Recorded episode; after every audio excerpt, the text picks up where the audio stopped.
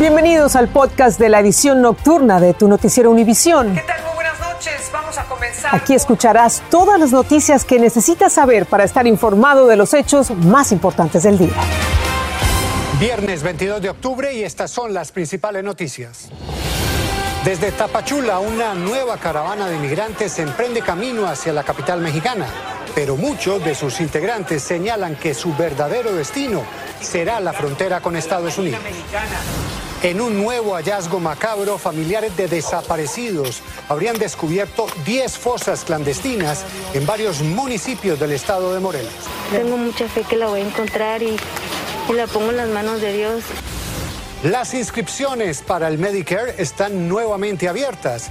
Le recordamos qué tiene que hacer para acceder a los beneficios de salud y cuándo vence el plazo. Comienza la edición nocturna. Este es Noticiero Univisión Edición Nocturna con Patricia Yañot.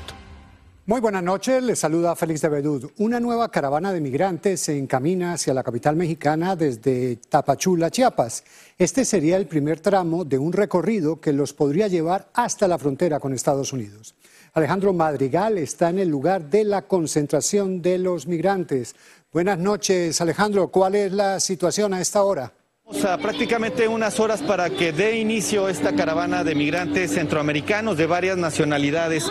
Lo que ustedes pueden ver a mi alrededor es gente que se está reuniendo, ya muchas están cargando sus maletas, están recuperando energía, unas más están tratando de esperar, no saben con precisión la hora de la salida. La organización Pueblos Sin Fronteras en primera instancia había dicho que salían a las 6 de la mañana, sin embargo ahora ya cambiaron a las 7. También hay una velada de oración que está disponible hasta que salga la caravana alrededor de estas horas que les estoy platicando, pero no hay nada con precisión. Por la mañana el director de esta organización fue muy claro, dijo que si Guardia Nacional, el Instituto Nacional de Migración les ponía una barrera, como ha sucedido en las cuatro caravanas que han tratado de abandonar Tapachula, tanto a finales de agosto como a principios de septiembre, ellos van a pasar. Así lo dijo. No nos puede parar, esta gente ya está cansada, a esta gente la han golpeado, esta gente la han aterrorizado. Félix, los migrantes quieren pasar con un tipo de amparo que es un recurso legal otorgado por un juez que les impide ser arrestados e incluso pasar libremente por México. Sin embargo, no sabemos si estos documentos les permitan, si está el cerco de la Policía Federal, perdón, de la Guardia Nacional, si les pueda permitir cruzar por ahí. Son alrededor de 4 mil personas que supuestamente también están amparadas. Sin embargo, el Instituto Nacional de Migración dice que solo hay 2.500 personas. Hasta el momento en este lugar hay alrededor de 500 inmigrantes y vamos a estar muy al pendiente de la marcha. Félix, regreso contigo. Muy buenas noches. Muchas gracias Alejandro y sí, nosotros seguiremos también pendientes este, en los noticieros del fin de semana. Y en el estado de Morelos, al sur de la Ciudad de México, los integrantes de 160 colectivos familiares se unieron a la Brigada Nacional de Búsqueda de Personas Desaparecidas y localizaron restos óseos en fosas clandestinas. Son más de 93 mil las personas que desaparecieron y que se desconoce su paradero. Las familias no pierden la fe incluso de encontrarlos con vida como nos cuenta Iván Macías desde México.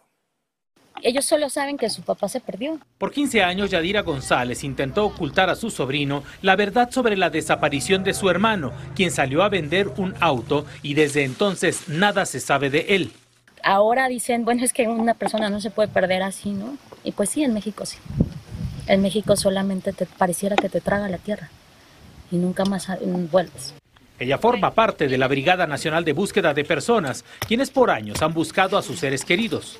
Muchas veces en los terrenos en los que dejaron a nuestra gente, eh, ya sembraron, ya construyeron. Por eso cuando tiene oportunidad de recorrer lo que antes fue una mina en el central estado de Morelos, no desperdician la oportunidad de revisar cada centímetro en búsqueda de indicios que los lleven a encontrar a los suyos. Es muy duro pensar en un féretro en que ya no voy a ver su sonrisa, en que ya no voy a ver sus ojos. Pero a final de cuentas tengo fe. Tranquilina busca a Mirella, su hija desaparecida hace cuatro años. Es una de las 2.600 personas sin encontrar en ese estado y de las 100.000 en todo México. Ella solo quiere encontrar algún resto de su hija para sepultarla.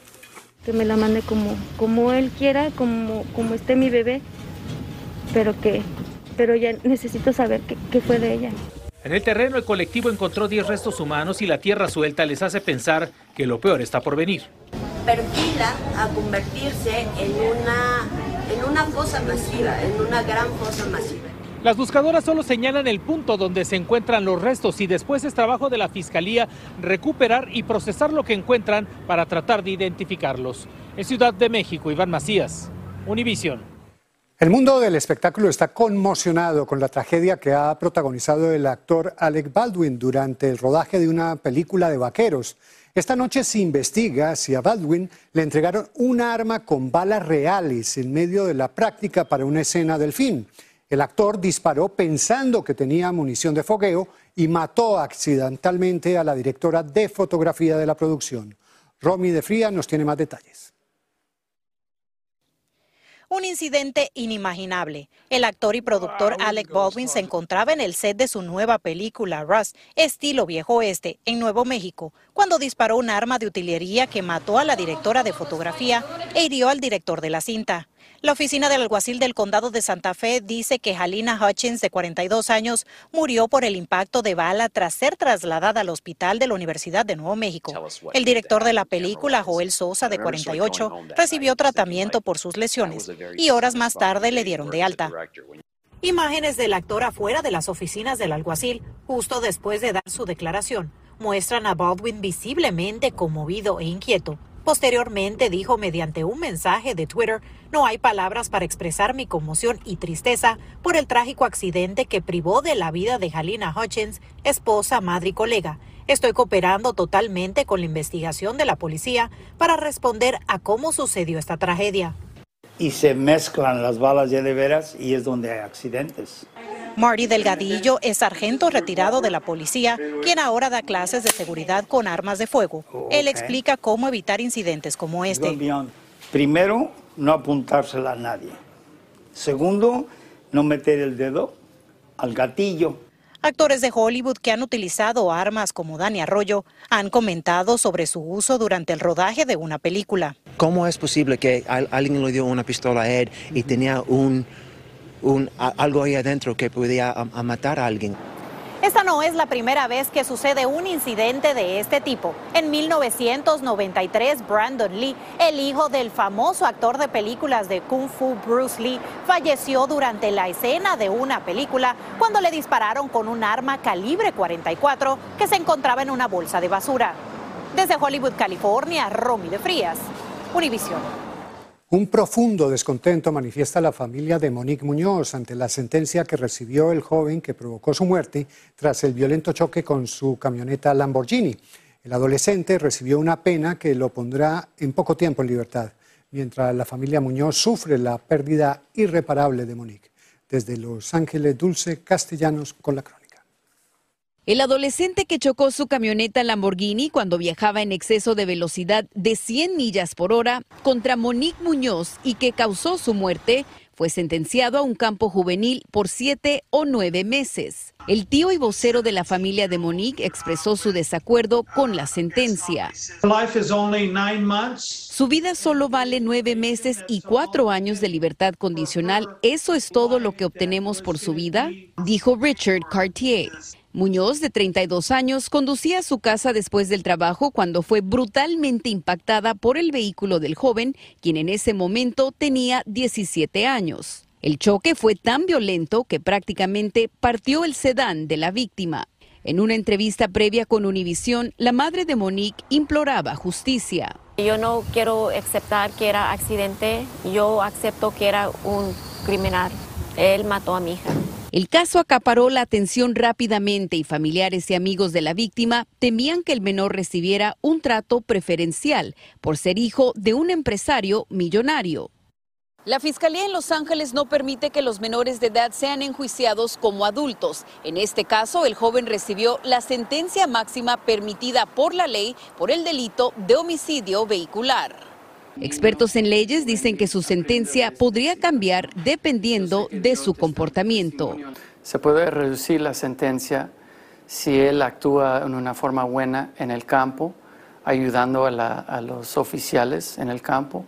So, para mí es algo injustificable. Los familiares de Monique dicen que ella vivirá en sus corazones para siempre. En Los Ángeles, Dulce Castellanos, Univisión. El programa de salud Medicare abrió sus inscripciones para que millones de personas, incluidos los hispanos, tengan acceso a sus planes.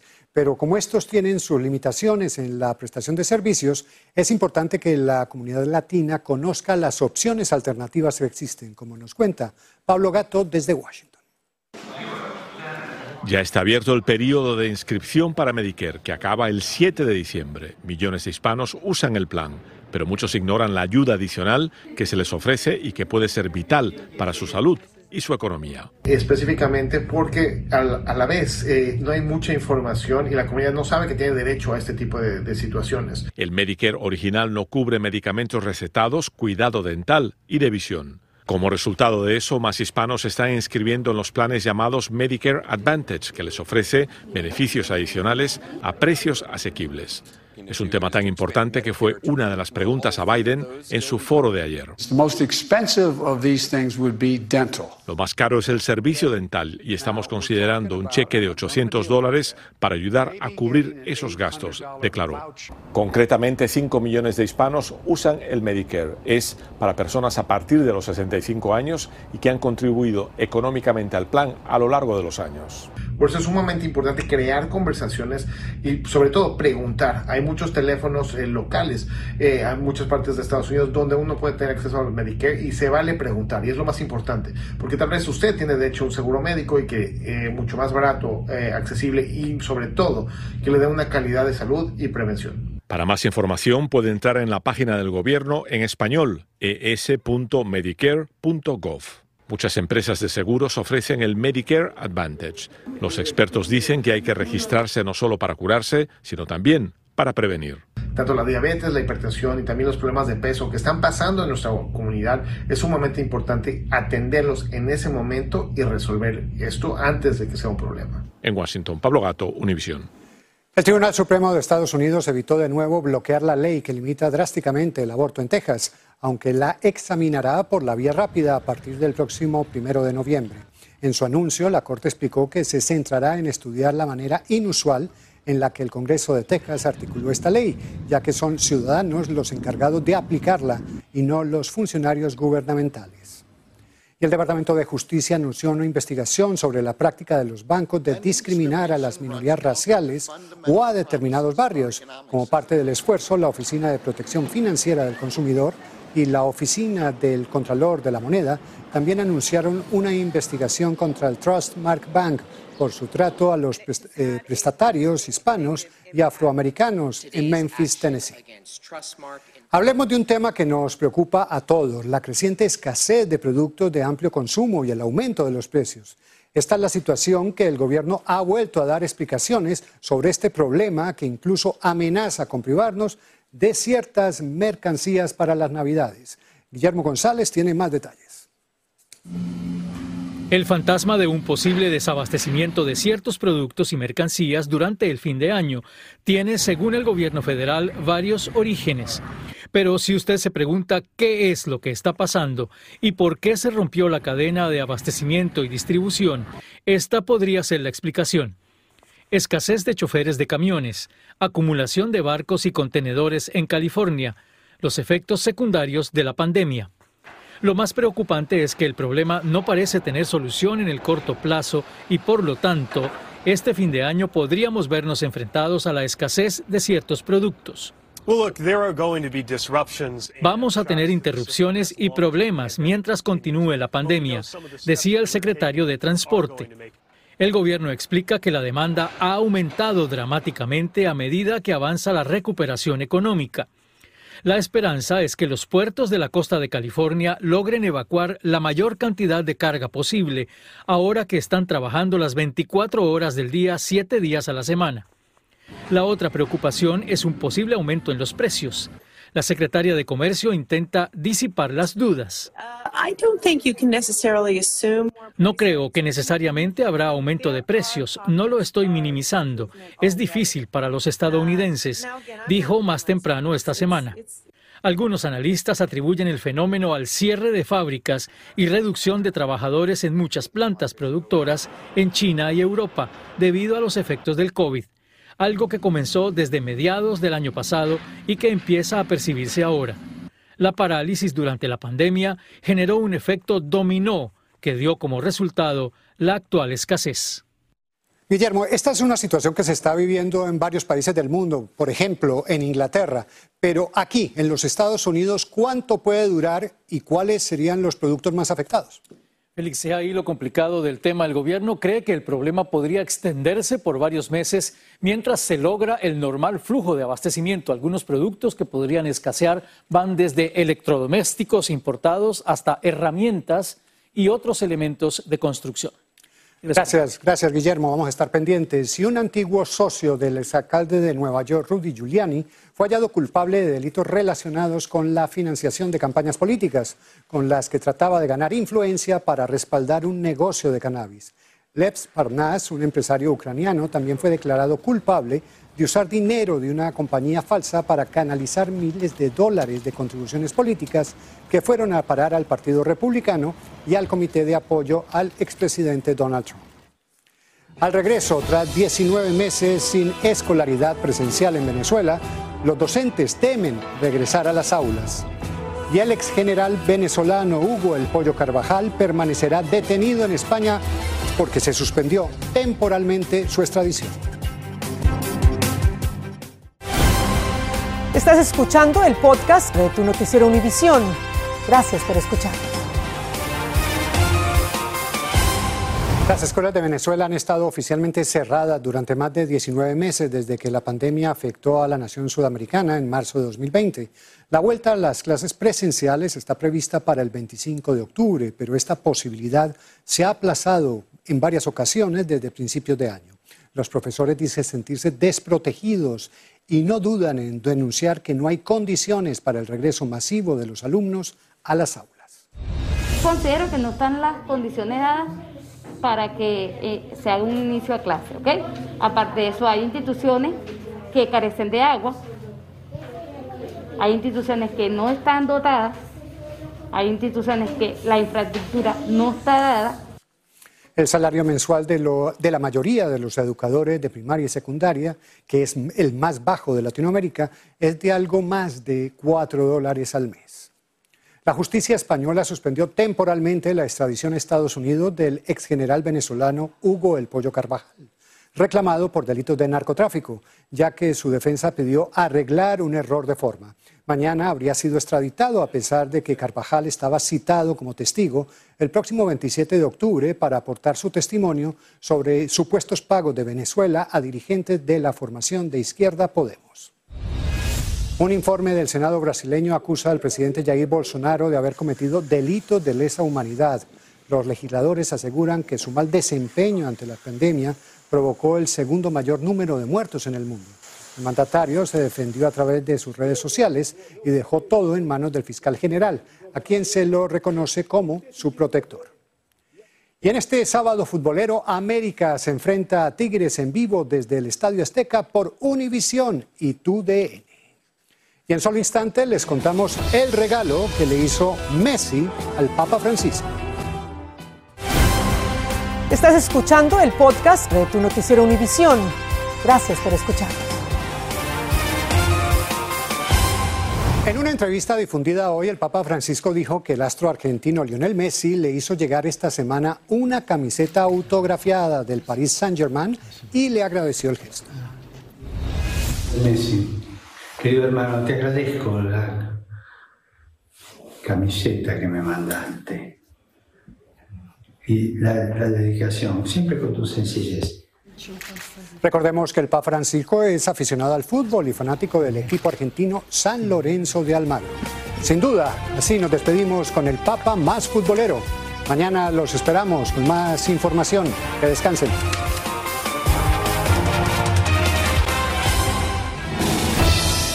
Así termina el episodio de hoy de Tu Noticiero Univisión.